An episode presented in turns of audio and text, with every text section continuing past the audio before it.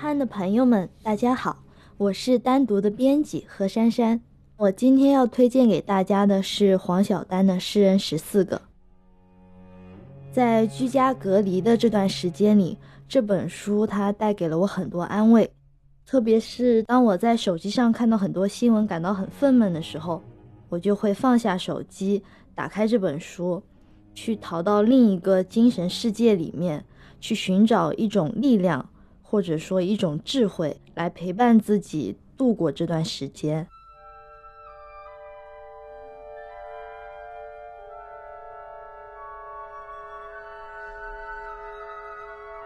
这本书打动我的。有一个非常私人的原因，我是杭州人，也就是一个江南人，而这本书的作者她也是一位江南的女子，她在讲这些诗的时候，都是会从江南春天的一些景色生发出来的，所以我特别有共鸣。就当我在我杭州的家的时候，打开这本书，我就会感觉我身边的环境，我在书中读到的这个讲述者，他讲的诗，还有我个人所有的一切都合成了一体，形成了我们自己可以互相通联的一个很美妙的精神世界。我能意识到，就是我平时我的精神都是被。一个个的工作项目推着走的，我很少有自己再去重新审视我的生活和我身边环境的机会。但在疫情的时间，我的工作节奏慢下来了。这本书它就进一步刺激我去感受这个自然界的变化和我内心的变化之间的一个关系。中学的时候读古诗，感到的不是愉快，而是一种心理负担，就是觉得我当我看到这首诗的时候，我必须要猜对诗人的意思，要不然我就觉得我的读诗经验是失败的。可是这本书打破了我这一个心理的桎梏。黄晓丹他很厉害的地方，就是他不是很生硬的、强行的去给诗做出一个解释，他都是通过我和这个诗人之间共通的一些生命体验，再去揣摩这个诗人写诗的一些想法和意图。这反而会让你觉得这首诗离你并不遥远，写诗的这个人也不是那么神秘的人，他就是和你我一样的普通人，在人生过程中也会有这样的困苦、这样的抱负、各种各样的心情、各种各样的生活体验，都会让你觉得人和人之间是可以互通的，就算你们相隔了千年百年，你们在精神上也是可以互相连结的。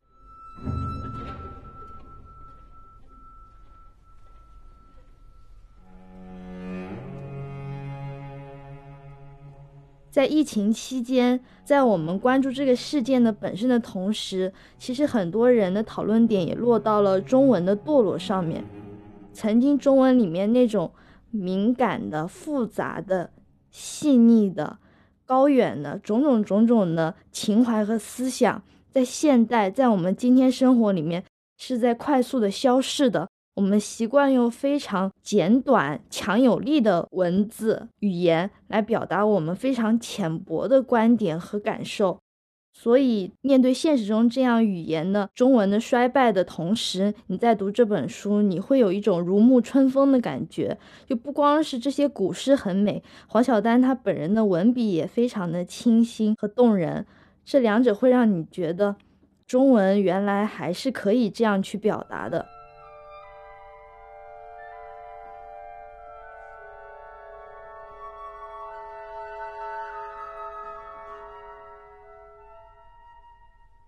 人的精神上的困境是一致的，是根本没有改变过的。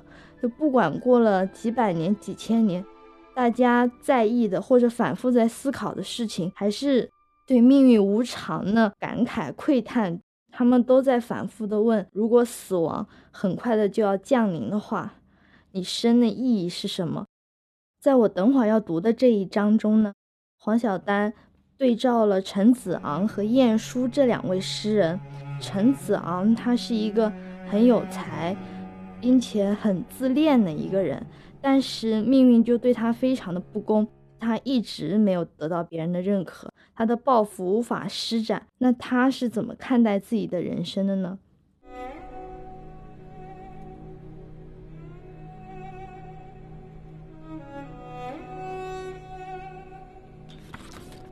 回到陈子昂的这首《感遇》，兰若生春夏，千味和晶晶，大意是说春夏之间，幽兰和杜若生长繁茂。这是春风归去，绿成荫的季节，是高台树色阴阴见的时节，有一种非常饱满、已经完成的感觉。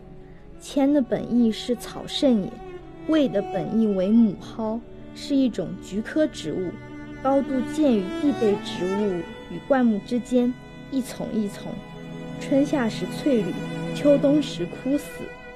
千位指草木丰茂，但它可能不像离离原上草那样宽广一片，而是聚成一团，像云烟笼罩般茂密的一团团绿色，大概就叫做千位吧。四月底五月初的时候，在雨里，江南的小山就谈得上是千位。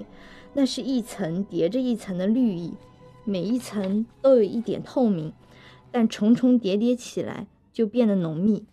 小时候雨后，我经常看见细薄的雾气在半山流连，所以后来我读到古文里说“蔚然生秀”或者“千味”这些词，就特别有感觉。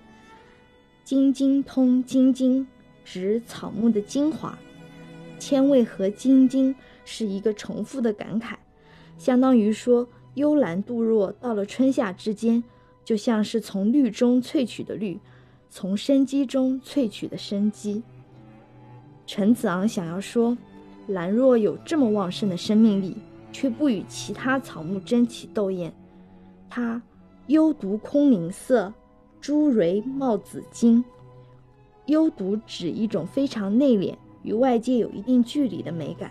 屈原在《九章涉江》中说：“哀吾生之无月兮，幽独处乎山中。”江蟹在《疏影》中也说：“想佩环月夜归来，化作此花幽独。”这两句都含有孤芳自赏的意思。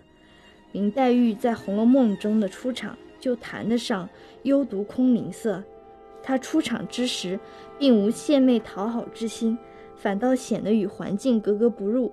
但无论是宝玉还是贾母，都被他这种落落寡合的风度打动了，连王熙凤都少不得要说几句好话。贾府中虽有如云钗环，却都被他比了下去。现在的电视剧和电影也非常善于使用这样的手法，在舞会或酒宴的场景中，在校园剧里则是教室。当一个静美高贵而不自知的女孩走入。他并没有注意到自己的美，更没有把这种美当做一种资本去经营。但当他走进意中人的眼帘，背景音轻了下来，镜头慢了下来，作为背景的人群被虚化，他成为目光的中心。兰若的幽独使灵色为之一空，就像天然美人出场会使其他所有的心机与装扮为之一空。不过陈子昂的表述里有一个内在的矛盾。既然你是幽独，为什么要强调自与那般庸脂俗粉不同？看似超脱，但实质还是真圣。我的好朋友，现年五十岁的杨庆老师，还记得从小妈妈就教他，女孩子不知道自己美才是真的美。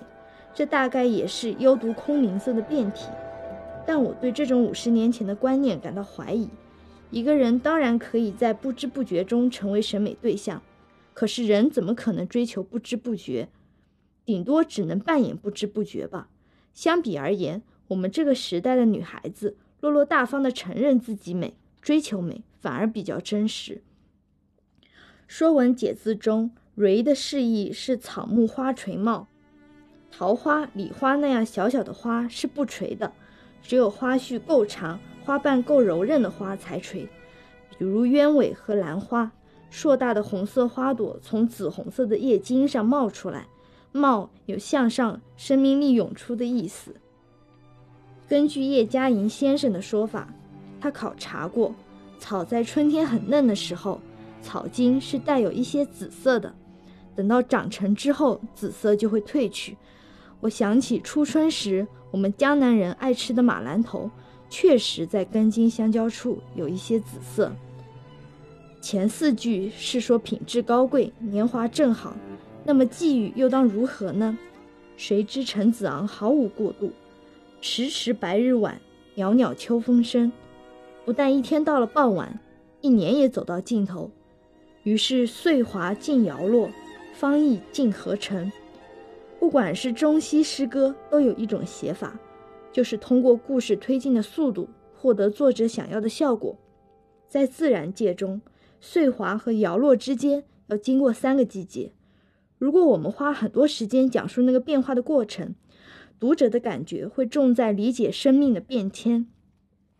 倘若我们抽除中间的步骤，直接将岁华与摇落并置，读者的感受就会落在对死亡的震惊和对无常的控诉上。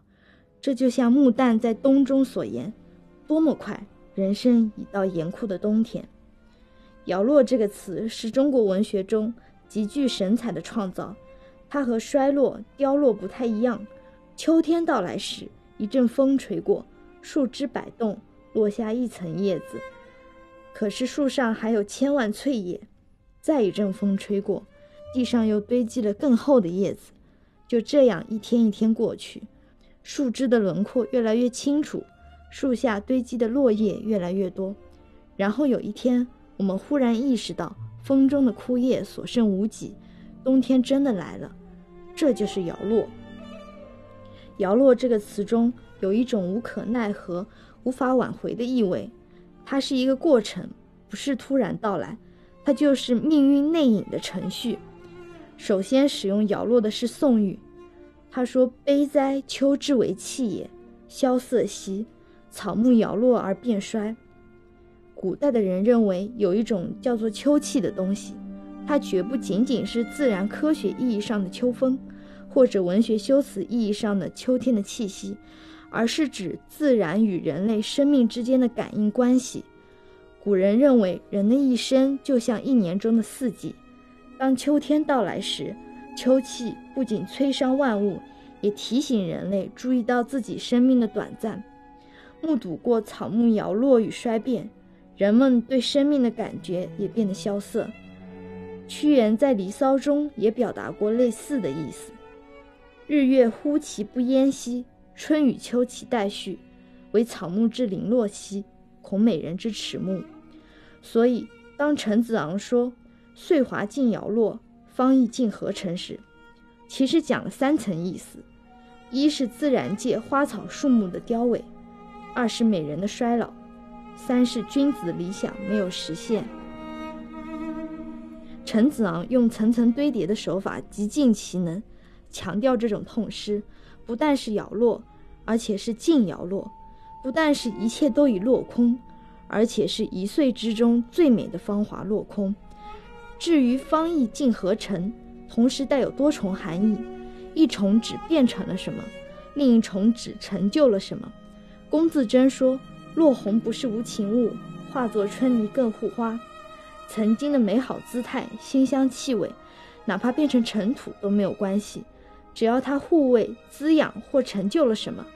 人类目睹生命的凋萎，对此无可奈何。所以，不管何种文明，应对方法本质上都没有什么不同，就是通过宗教、哲学。艺术或利他精神，使人们相信自己的生命有可能在死亡后转化成某种更具价值的东西，并以其他形式永远传承。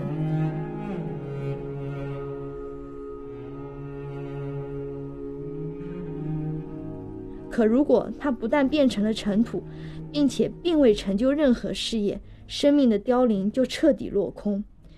正如古诗十九首。冉冉孤身竹中所说的那样，伤笔蕙兰花，寒阴阳光辉。过时而不采，将随秋草萎。陈子昂的感慨是：如果没有机会实现自我，我们所拥有的美质就只是负担。这是一个常见且符合经验的判断。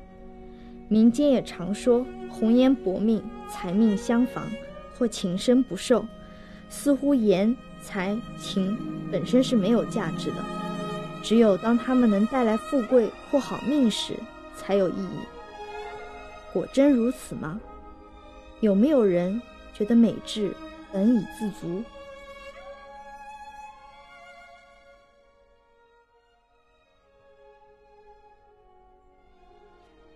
今天我的分享就到这里。我想对大家说的是，也许你现在也感到很困苦，也感到很无力，但是只要我们依旧在思考、挣扎、书写，我们为人的力量和生命力就不会消散。就算陈子昂觉得他一生不顺、愤懑不平，但他的诗也还是送到了我的面前。让我们始终感受到他对命运的呼喊。晚安，武汉！加油，武汉！